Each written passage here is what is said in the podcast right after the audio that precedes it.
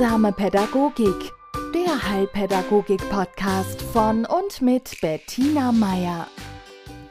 Herzlich willkommen zu einer Folge von Heilsame Pädagogik. Da ich letzte Woche nicht dazu gekommen bin, einen Text einzusprechen, weil ich gerade über einer ziemlich herausfordernden wissenschaftlichen Arbeit sitze und die jetzt endlich beenden will, habe ich in meinem Archiv gekramt und habe eine Folge gefunden, von der ich hoffe, dass sie Ihnen gefällt und sie passt in die Jahreszeit. Sie ist nämlich aufgenommen vor einem Eiscafé in Traunstein.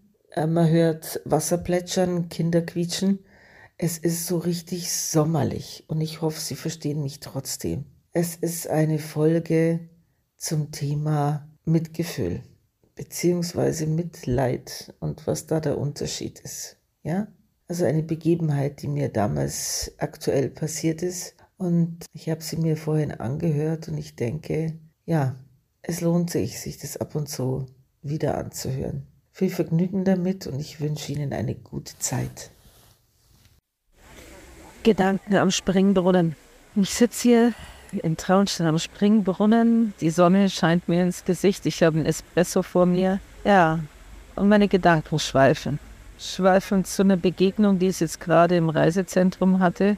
Ich wollte hin, um Fortbildungs-, also Reisen zu Fortbildungen zu buchen und komme rein und da ist ein junger Mann im E-Rolli, Spastiker, ja, also von der Spastik getroffen. Ich würde sagen Anfang 20, der gerade noch in Verhandlungen mit der Reisekauffrau dort ist, mit der Bahnangestellten.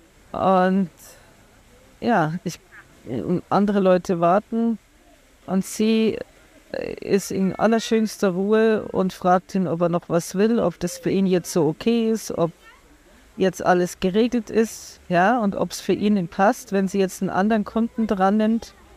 Und äh, ich habe, während sie eben mit der nächsten Kundin redet, Zeit, ja, die Situation zu betrachten, ihn zu betrachten und er hat so ein kleines Ziegenbärtchen und das erinnert mich an einen Freund meines jüngsten Sohnes. Irgendwie kommt, kommt mir so der Gedanke, das könnte jetzt auch, lassen uns Ludwig nennen, ja? Das könnte jetzt auch der Ludwig sein. Wenn der jetzt Pech gehabt hätte bei der Geburt oder wenn ja, wenn da was passiert wäre, dann wäre jetzt nicht stolzer Papa von drei Töchtern und äh, Baggerfahrer und würde auf ein schon in so jungen Jahren so reiches Leben zurückblicken. Und da kam dann Mitleid auf. Also ich habe diesen jungen Mann, äh, muss ich leider Gottes äh, sagen, ich habe ihn bemitleidet. Und äh, ich fürchte, das hat man in meinem Blick gesehen. Und das ist etwas, was mir im Nachhinein, also wirklich bedauere, was mir leid tut. Denn jetzt, wo ich so da sitze und in den Springbrunnen schaue, denke ich mir, das ist, ich bin, ich bin von falschen Prämissen ausgegangen. Ich habe automatisch dieses andere Leben als gelingender betrachtet. Dabei hat auch dieser äh, junge Mann, der Ludwig, ein hartes Schicksal hinter sich. Ja? Also eine dysfunktionale Ehe seiner Eltern, der Papa psychisch krank und Alkoholiker, die Mutter eine Krebserkrankung, Scheidung der Eltern, alles Mögliche, ja. Und er hat sich diese Welt, die er jetzt hat, hart erkämpft und sie kostet ihn, hat ihn viel Kraft gekostet, kostet ihm immer noch. Aber er, er hat sich mit seinen äh, Vorstellungen und Wünschen durchgesetzt. Und das hat ihn, wie ich sagte, Kraft gekostet. Und ich weiß nicht, ob ein Außenstehender beurteilen kann, ob, ob er mehr oder weniger tun musste, um, um das Leben zu führen, das sie jetzt führt, wie dieser junge Mann im Rollstuhl. Ja? Also während ich hier, hier saß, dachte ich mir, wer bin ich das zu beurteilen, wer hier eine größere Leistung verbracht hat und wer hier zu bedauern ist und wer zu beglückwünschen. Denn auf seine Art hat dieser junge Mann im Rollstuhl äh, sich bis hierhin durchgekämpft, ja.